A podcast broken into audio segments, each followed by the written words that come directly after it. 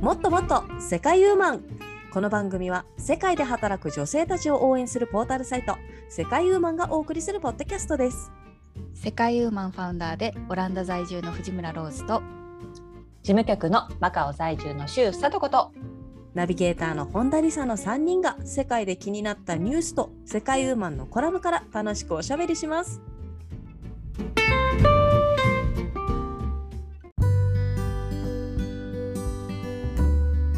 こんにちは子供が小学校に上がっていろんなことにびっくりしている本田理沙です今日もロッツさんとさとこさんと楽しくおしゃべりしていきたいと思いますよろしくお願いしますよろしくお願よろいししくお願ますいします。おどんなことにびっくりしているんですか？あそうですね、まあ、もうね、6月もね、終わりになって、うんあのあれなんです、しばらく経ってるんですけども、まだまだびっくりすることが多いですね、例えば、小学校2年生ぐらいの女の子ですけれども、朝、は登校するときになんと、日傘を差してるんです。 ええ小でしょ一様。小小2ぐらい、まだちっちゃい子。うんへ日え傘でしょで大きい子とかはもうこのほら腕のアームウォーマーみたいなのつけたりとかしててへえ。美白対策みたいなすごいなと思いましたね。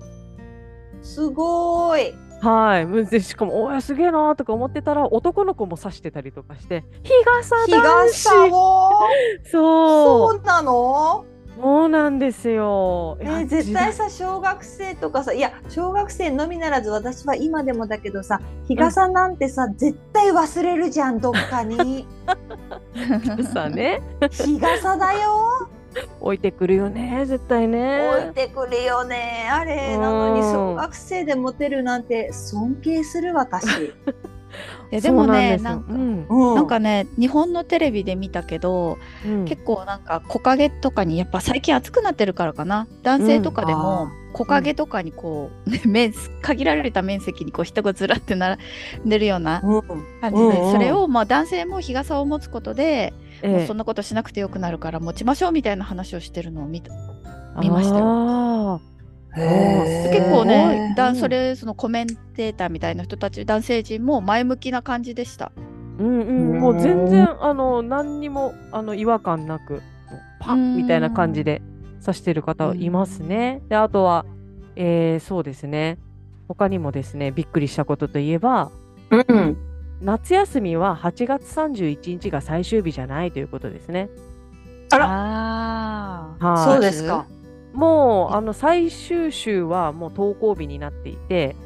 まあ、例えばもへうー最後もう4週目とかですかね8月最後のうんうん26とかうん27日からはもう、ん学校が始まっていてしかもですよ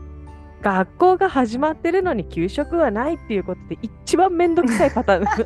親としてはね、うんそうなんだ親としては給食食べずに帰ってくるそうですねまあーそあっか給食は9月に入ってから始まりますみたいなえーそののは早く始める理由っていうのはなんだ授ろう業あ数のの確保とかですかあでもそうあそれみもあたいるんでじゃすねないはいやっぱ授業日数うん足りないみたいですはあはあはあははいそれだなんでうんはい、3時間授業3時間授業みたいな4時間授業みたいな午前中で終わるやつが、うんうんもう8月の最終週にあるっていうことにびっくりしてます。うんああそうなんだねはい。そしてうん最後にびっくりしたのは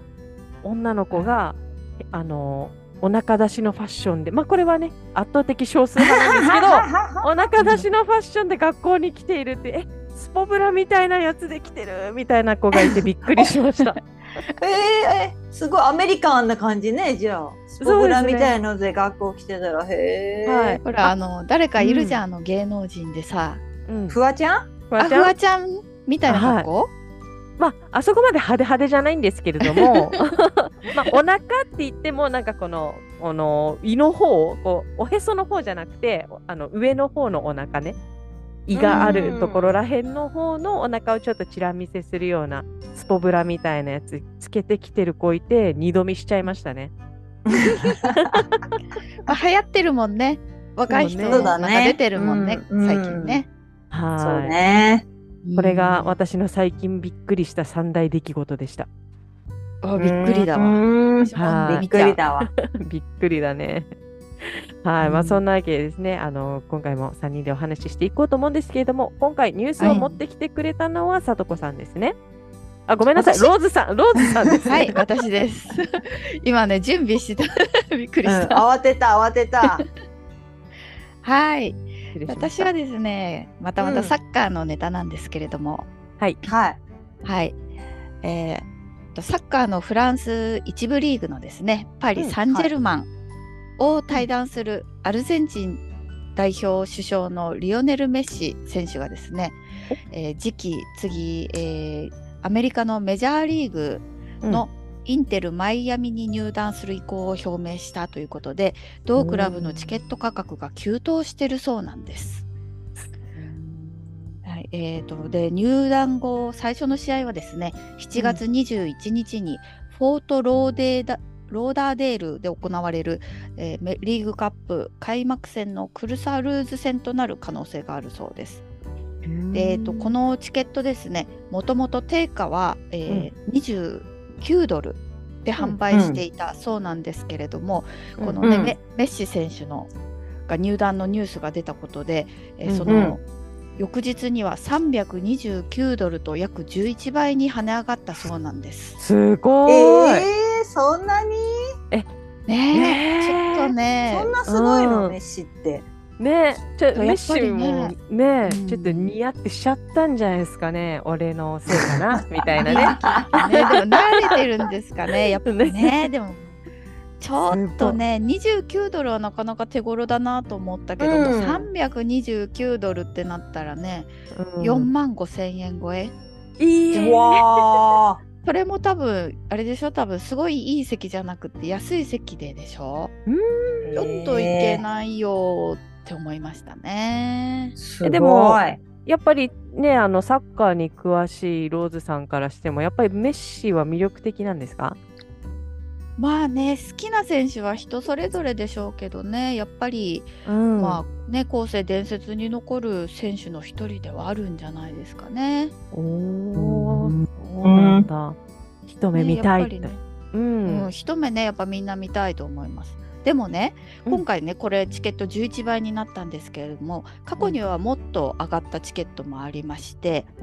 ほうえーアウェーゲームで最も上昇したのはあ過去じゃないのかなこれからかな8月26日に行われ,、行われるニューヨークレッドブルズとの試合でうん13倍になったところもあるんですって、だからやっぱりメッシのせ試合かやっぱみんな見たいですあーね。見たいね。やっぱりなんかアメアメリカのなんか市場経済っていうかさ、もうなんかそういうあれじゃないの、そうよなんかねヨーロッパでそんな上がるって思ったね私今。 ああ。そうっかねよねヨーロッパもね上がると思うけどここまでじゃないよねきっと、ね私もそう思うわ。うんもっとなんかこんなになっちゃったら多分政府とかがなんか言い出すんじゃないかな。ううんんうんうん。なるね、ほそうよ公ね平な機会をみたいな感じで、どうんなんかアメリカはね出せる人が出すみたいなそうそうそう。金に物を言わせてがなんぼのアメリカですよ。ね。うわ知らんけど。ど、うんサッカー業界ってやっぱお金がね稼ぐ人のすか桁が違いますよねうん。なんかよく息子が誰々の年俸クイズって誰々の年俸はいくらクイズがあってもちっとも当たらない桁が大体違うんですよだあそう。だってど1日数千万円とかなんかそんな単位なんですよ1日あたりにす直ごすとどうやって使うのみたいな確かにね。えーねえ。ねえメッシさメッシ選手もそんな感じですよね、そのレベルの選手だと思います。なんだ。でもさ、メッシはさすがに私もサッカーに疎い私でも名前は知っててさ。でもうんまだうん？35歳なの？若くないうーん。まあねね、サッカー選手ではかなり高齢だとは思うけど、え。うんう。んサッカー選手のこの現役のこの年齢幅っていうのは大体最高でどれぐらいなんですかねいどれぐらいで引退するものなんですかねまだほら、キングカズがいるじゃないですか。キングカズが ね。確かに。彼はもうレジェンあド レジェンドレジェンドだよねキングというかもう、 ねえでももう一般的に言うともう35歳はかなり高齢だとは思いますけどもうね。ベテランの域ですねじゃあ、うんすごいですねありがとうございました。りがとうございます。はい。では今回のコラムのご紹介に移りたいと思います。はい、今回のコラムは2023年6月2日、ドイツ在住のとわとわみさんが書いてくださったコラム。とわみさん、失礼しましたはい。とわみさんが書いてくださったコラム。駐在員からローカル契約へ。何が私の海外に住みたい熱に火をつけたのかというコラムからおしゃべりしていきたいと思います。はーい。はい、うん、これも興味深いコラムでしたね。そうですね。うん、高校卒業直前までは全く海外に興味がなかったこのとわみさんが、うん、うん。今ではもうその海外スイスでしたっけスイス在住の、はい、スイスから、はい、を経由して今ドイツ。あそっかんスイス経由して今ドイツう。うんん、ですね。私ね、これコラム読んで、あの最初に外国人を見た記憶はっていうところがあったんですけれども、うんうんあの私いつだったかなっていうのを思い出して、あの時はね、確かね、小学校の2、3年生ぐらいの時に、あうの、んなんかの英語教室みたいなのに行って、あうの、んうんえっ、と、金髪のね、女性の外国人の方と会ったんですよね。でも、その時のなんかでもワクワク感っていうのをちょっとこのコラム読んだ時に思い出しました。あー本当になんワクかワク髪したんだ。うんそうそうそう、なんか金髪の人がいてみたいな、なんかあの、絵本とか本でしか見たような、見たことないような人がいて、はいはいはい、目が本当に青いとか思って、で、うんうんうんその時の小学生のね、あのレベルだともう、みんながもうサインしてって言って、その先あでもそれぐらい珍しいですよねうんうんうん本当すにごいなんか同じ人間なのかぐらいの、生 そうねうんそうなんだほ動いてるみたい そうそうだもうねその時の先生の若干の困惑具合も覚えてて私もなん かあそうええさサインみたいなんでももうみんながもうノート出してサインサインってやってたのを思い出しま したな。 可愛いそうよやだねもうギかわいいもうなんかちょっとギブミーチョコレートの平成版でしょそれなんかほんとそのレベルでそうもう平成のその時代だからみんななんかサイン帳みたいなのも持ってたりと持かしっててんだはいバーって出てもうすごい群がってた記憶がありましたねかわいいよね。そううんでもなんかはいワクワクしたなっていうのを思い出しましたね。うんうんそうだね。サイン確かに欲しかったかも。私も全然なんか今ちょっと違う。外国人じゃないけど、仮面ライダーショーを見に行った時、仮面ライダーに私もサインもらいに行ったもん。それは普通で地元の枕崎でやってる仮面ライダーショーだから。来たんだ。 絶対。いやでも絶対もしくは地元の人がやって入ってるかもね。青年会議所の人が入ってたかもしれない。ああ。それでももう、そう、サインもらって私自慢げにみんなに見せたもんね。友え達でにも。仮面ライダーには興味があったんですか特にないよ特にないけ どだかイベンらトだよにね来てた仮面ライダーのそうそうショーがあったから、私サインもらったんだみたいな感じで サイン、いやね、、私もね、そうそうでもか外初めて外国の方に接したのは多分同じぐらい小学校低学年ぐらいで、うんうん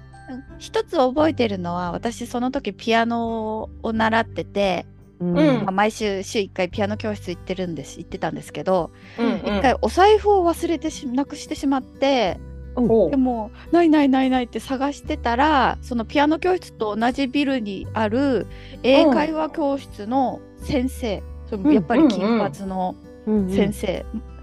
がね、ひ見つけてくれててうん渡してくれたんですよ。おーへーそのその方の名前今でも覚えてるマーガレットあさんそマーガレットさ、うんへー顔は覚えてないけど、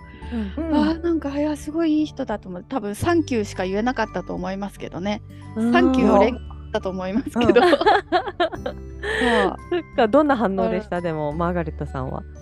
いや全然「あーよかったね」っていうかもうほんと親切な感じで。へえ、うん深い感じでもう本当神様女神様のように見えたと思います。財布ねそのね年お齢財でね布を落として、うんもう超焦ってたと思うので。ねお母さんに、うんそうあとねもう一個あって小学校もうちょっと34年生かななんか福岡で、アジアアジアのあの展覧会があったんですよ。アジあそうア何でしたっけ、うんうん今度ほら大阪万博があるでしょああいうやつがうあって、うんその時もやっぱアジアがメインだからまあなんかいろんな方が来ててうんなんかのきっかけかわからないんですけど確かネパールの人たちがうちに遊びに来たんですよね。家ににそ、のうんはい、うんうんうんでその時もやっぱ外国人だなって思ったことを覚えてる。あーもうたおど驚き的なうわーみたいなでもやっぱりねねなんか優しいなと思った、あー、うんそっか、うんうんねでもどうやってコミュニケーションを取ったのかがわからないですけどね父も母もそんな喋らないと思うんですけどどうどう なぜうちに来ることになったかちょっとその辺の経緯はわからないですけどあはーいなんネかパとールだと思うんだけどな、うんインド系の顔だったとう思うんうん。結構濃いでもめやの、ね、っぱりね、うんすごい外人だなって思って顔がで そうもだよ優ねしいなと思いました。遊んでくれました。そうだねなんか怖いとかっていう感情ないよねやっぱ子供だとうね、んんそうね、意外とね、ちょっとす最初はちょっと怖いけど、うんうんすぐ打ち解けられると思います。うんうんそうだよそうねねね。う。うんんやっぱりその時の感覚っていうのは私はねなんうか、ん。今でも語学学習の時のモチベーションになるなってもう忘れてたんだけどすっかりその話、うんうんうんだけどちょっと今回のコラム読んで思い出してあああの時のわかそう私もどうやってコミュニケーション取ろうって思った時に英語勉強しなきゃみたいななってああ、はいはいはういん。そそれがやっぱ今でもモチベーションになるなと思いましたね。そうよね。なんうか、ん英語を学び始めた頃の英語ってもう今と比べると相当拙いかったはずなんですけど、でもそれが通じた時の喜びってね、ああそうだね。すごいですよね。だから、まあ英語だけじゃなくても例えば今オランダ語でもうんうん全然話せない話せないって思ってるけど、うんでも知ってる言葉でもだけでも試すべきなんですよね。あわかうる。ん。そうだ。ね。う。うんとりあえず行ってみるっていうところね大事だと思うそうだ、ね。本当うにうんうん、んですね、まあ今回のねそうコラムでとわみさんがあれですよねあの高校卒業しても進路もほぼほぼ決まってるっていう状態で、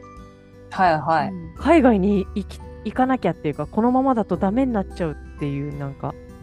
気持ちそうになってしまったとこれすそうすね。ごくないいや、私すごいが。いやう、ん、うん、賢い子ってまず思っ たしあとはあとは独立心がさ大きくないとさ、そんなことしなくないとは思ったよねやっぱり。そうだねあうーん、私もえ大学決まってるんだったら、はあこれでよかったみたいな感じはで、い、あと遊ぶぞーってね。東京楽しみだなみたいな。そうそうそうそう。そう、もうありがちな私だったら絶対そうしてるけどでもね、うんやっぱりとわみさんはそれがちょっと不安になって、本当に良かったのかこれでみたいな感じのさ、ね、ね自分に問いをして環境を変えなくてはって言って海外に行くっていうところが、えどんだけってい うすごいよすね。ごいと思った。うん。すごいよ。ねでなんか親御さんもそのだからこう海外慣れしてるかと思ったらすごいドメスティックでなんかこうの意外性ともあってなんか面白かったですね このくらい。ねそうですねいろいろなんか、はい、学うんぶ学ぶというか考えさせられたなと思いました。うん、あともう一つさ、みんな忘れてるかもしれないけど、この海外にひ、うんあのい海外に一人で今すぐ行きたいって相談して、自分の貯金で払えるホームステイとか、ちょ自分の貯金だよ。こ おこ。おお待って待って待ってっていう ね。そうそうそう。あーちょっとそ目こで目をは戻して、そうそう。そうそうお金持ちの子ねあなたお正月にお年玉いっぱいもらってる子ねみたいな感じのさ。ちゃんとでも貯それめてかるらその、 うん18年間使わず貯めてたんじゃそなういそこだよああすごいね。その誠実さもうすごいなもう目が目がさ戻ってさ ええみたいな。でってででってでってでってってみたいな感じでもう目がもうあちこち行っちゃって本当にびっくりした。本当やな。本当や。やっぱり優秀ってことかいや優秀なんですよとわみさんは。うんそうだね。うん、だって若くして駐在としてね出てうんそれもそれを見越した就職だったっていうから書いてあったのでそうだね。すごそういで。すね素晴らしい行き当たりばったりじゃないのよ。いやでもね意外と行き当たりばったり感もあるじゃないですか、急にこうねこのままじゃいけないって駆られたみたいない行こうみたいなそういう行き当たりばったりではないんですかねといやそこは違うんじゃないやっぱりなんかさそれを後押しするバックグラウンドがあるじゃんまず貯金でしょあとはその もうすでにほら受験をしなくていい時間でしょとかさあーあ,、そうとね度胸でしょとかさそういうのがあるからさうーんですね。うーんえあれローズの初めて海外に行ったきっかけみたいなのはありますかその長期滞だけ在か。うん私ね大学1年生でハワイに行ったのが初めてだと思ってたら、うんそういえば私、うん多分お母さんと一緒に韓国に行ったあそうなんだ。私も韓国が初海外だったよ。やっぱ近いからえそれ は。うん近いから九州人としては ねえ。 近いからやな。だってうんねあの船じゃなくああの飛行機じゃなくて船で行ったんですよ高速さ艇すが福で岡。はいはいはい。あじゃあプサンとかあっちの方やない。そうそうプサン着いたとこおーそうですああそうよ。ね。うんうんうん。いいねしかもね、その時代ねあの自分のパスポートじゃなくてお母さんのパスポートの片隅に子供ページがあった時代だと思うだよ。私もそう。知らない。知らないよね。私もそう私だって母と子供さんに「はい寄って寄って寄って」って言って写真撮ったもん、知らないその時代。今じゃちょっとマジでびっくりするよねあんねなや本べえ当にうんね記憶違いかなって私も思ったけどさ そういう時代だったんだよそういう時代、うん、確かね小学6年生までは一緒でよかった気がする嘘。違うねえ私中2だったよその時中2だったから中3までいけたのか な15歳中ま2でか中1だった気がする本当うん私いつだろ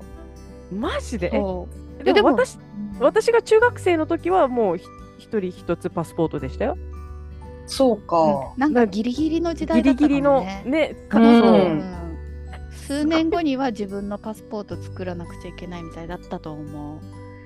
ういやでもねあれ便利だったんですよだって、まあ、普通、うんまあ、海外に在住だったらまあパスポート使うかもしれないけどそんな子供の間、しょっちゅう海外行かないじゃないですか普通はそうだねうんううんん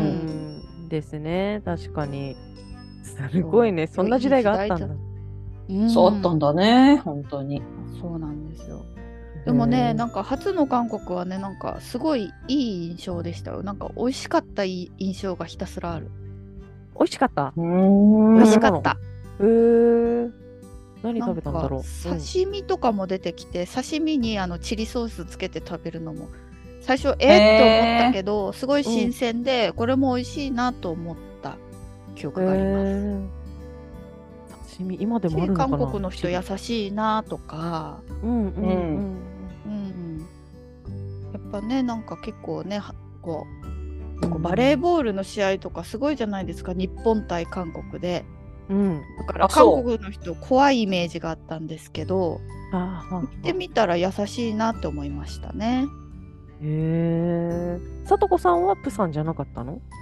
私ねソウルだったですねそれでロッテワールドに行った思い出があるけど、でもそれぐらいしかないわ何食べたとか全然覚えてないただ弟が初飛行機でやったらトイレに行きたがってた、えまたトイレえまたト イレっていうなんかそういうなんで緊張しいの弟だったなみたいなおお。感じは思いましたねそれぐらいかな思い出はあはあはあ、まあそうですね、うん旅行で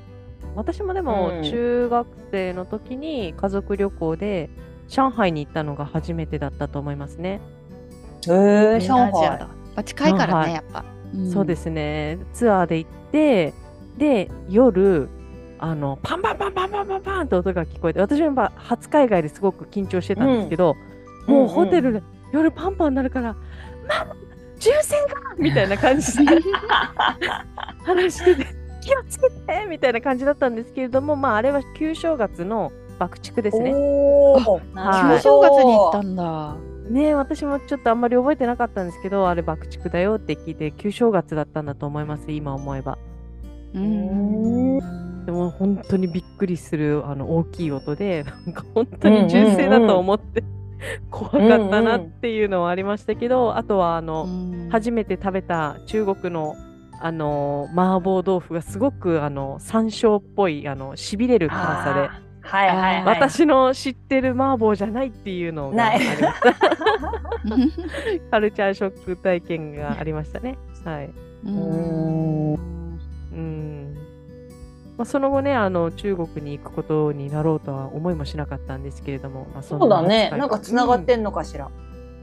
まあでもやっぱその時のね一回行ったことある的なのはなんかつながりがあったかもしれないですね。うん、うん中国語やってみようみたいそうだね。な。はい。そんなとこですね。まあ、でもうんそうですね、今回とわみさんはそのままあれですね海外に住んで働いてしかも MBA を取ると。そう、うんフルタイムで働きながらだよ。フルタイムですよ。うん。あの大変だよね。うん。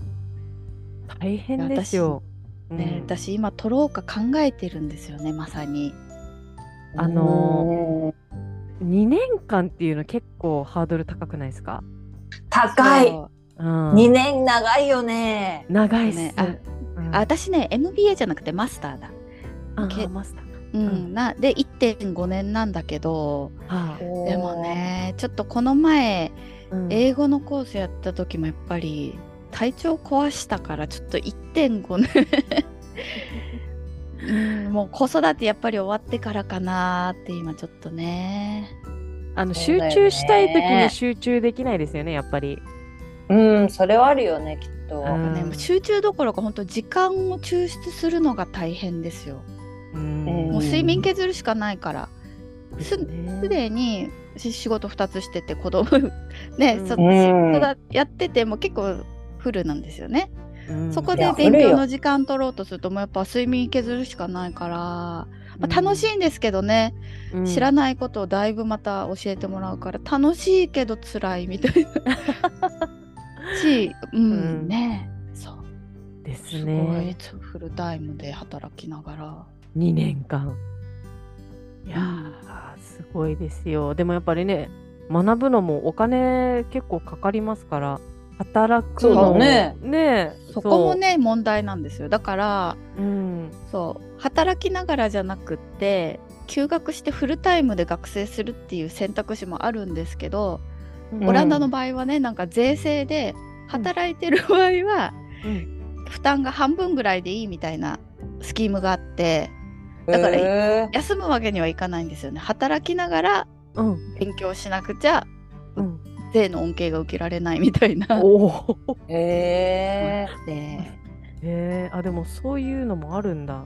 そういったあります補あ助り的なます、うんうんい確っぱいか払にわねされてますから、うんはいねうんだからそういう人も結構多いんでしょうね、逆に言うとオランダは。働きながら勉強する。まあ、結構ねオランダに限らずね結構学,、お学び続けてる多い大人って結構いると思います、ずーっとじゃなくてもこう自分が学びたいと思ったタイミングでうんうんうんで、国とかからも補助金が得られたりしてえーっていうのはあるかと思 います。そうなんですね。いやーこれはでもちょっと子育て中は厳しいかなっていうところもかなこのなせばなるという言葉もありますからね。まあそうですすごね。なせばなるとかね。あとそう私での、すね。私の好きな歌が「できっこないをやらなくちゃ」っていうサンボマスタ ーの曲大好きなんでですきっよ。こねやらなくちゃね。 そうそうそうはいはいうんまあ体を壊さない程度に。はい。そうねうん確かにあると思いますけど、えええい、やーそう私もねローカル企業でね働いてますけどまあほんとできっこないをやらなくちゃっていう かやらされてますよねみたいなできないって言いましたよね私聞いてましたみたいなのもをう言よっくやたっけてどますけど。ええうんえ。 できっこないんじゃなくてできないと言ったよと。はい。いやそうできないと言ったじゃないのみたいなのもそういう歌を歌いたいぐらいなるなんほですけど。どはい、そうそうでそうそうできないしやったけどみたいなとこですね。 そうそうそう。それでもあなたは私を選んだわよねみたいな。もうそこは 飲んでちょうだいみたいな。この結果で飲んでちょうだいみたいな感じを思ってたりしますよね。 こっちとしては。ねね、そう。ででもも、ぶり社長。うん。ねうんでもそのジャブリ社長後にその後、できないなりにベストを尽くして自分のキャパが広がったことを感じませんでしたありますよ。もう今、ミシミシ、ミシミシ、あの、私のね、脳のシナプスが言ってます、毎日。ミシミシ。あの。ミシミシ言ってますよ。本当ね、やっぱりね、ローカル企業で働くメリットはこれですね。語学スパルタ。なるほど。うん、確語かに学スパルタもそうだし、やっぱりこっちは広東語とかね、中国語でバンバン指示が飛んできて、うんうんで、それで、そうそう、で、や、まあ、え、これやったことないですけどって言ったら、できるできる、やればできる、なんとかなるみたいな感じで、ほんと振られるもん で。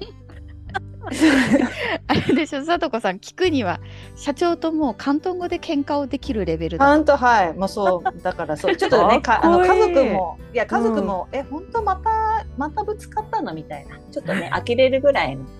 もうそれぐらいにしたしたないよ2人とも大人なんだしみたいな感じのあれなんですけどいやいやいやいやいやまあちょっと売り言葉に買い言葉でね私もね、うんコーチングを学んだ人間とは思えないぐらいちょっとヒートアップしてますね、社長との喧嘩 ははいでもね外国語で喧嘩できるようになったらもう本物ですよ、 ですよね。 いやどうしょうねあれじゃない、寝言とかでもこう文句言ってんじゃない、言っててもおかしやくりない返ですしよ言い切れなかったことを思い言出しってててもおかしくないそうですね あこれ今度これ言おうみたいな感じのね そうそうそううんうんうんうん結構ねそれ夢はであもり見ますねるよねなんか仕事で困ってる時、夢の中でも仕事してるそうね夢の中で仕事した後のさちょっとあのとろう感は嫌だけどねなんか起きてさ「おい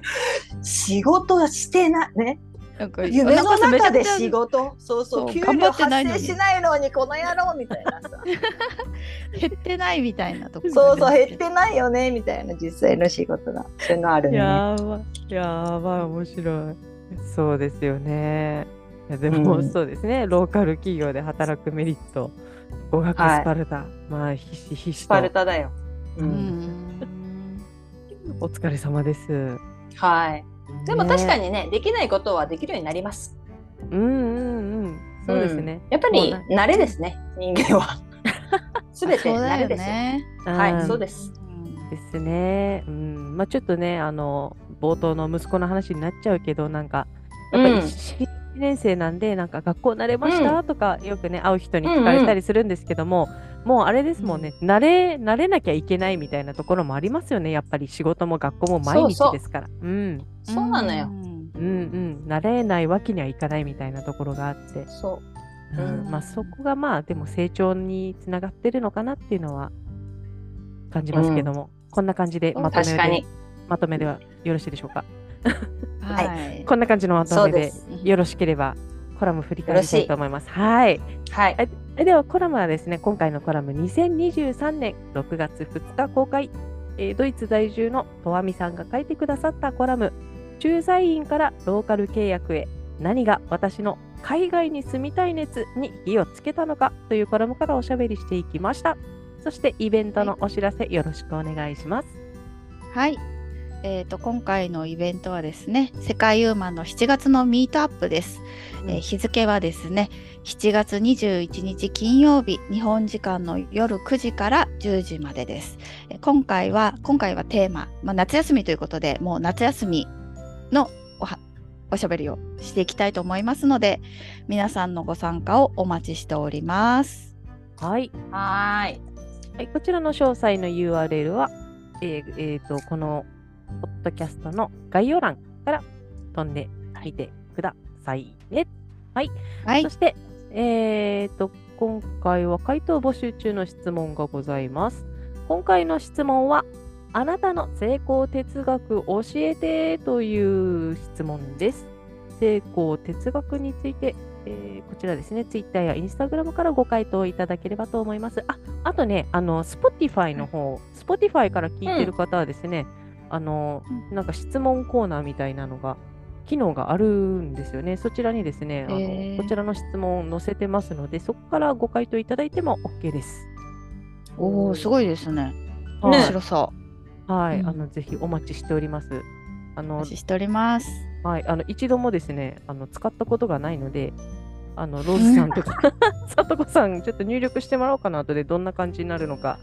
そうですねそうですねややっみってたいてみようはい、はい、あのリスナーさんからの回答もお待ちしておりますので、お気軽にご回答くださいませ。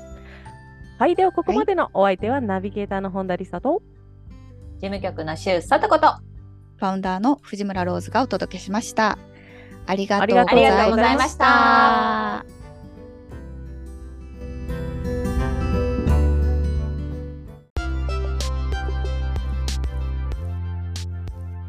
世界ウーマンのウェブサイトは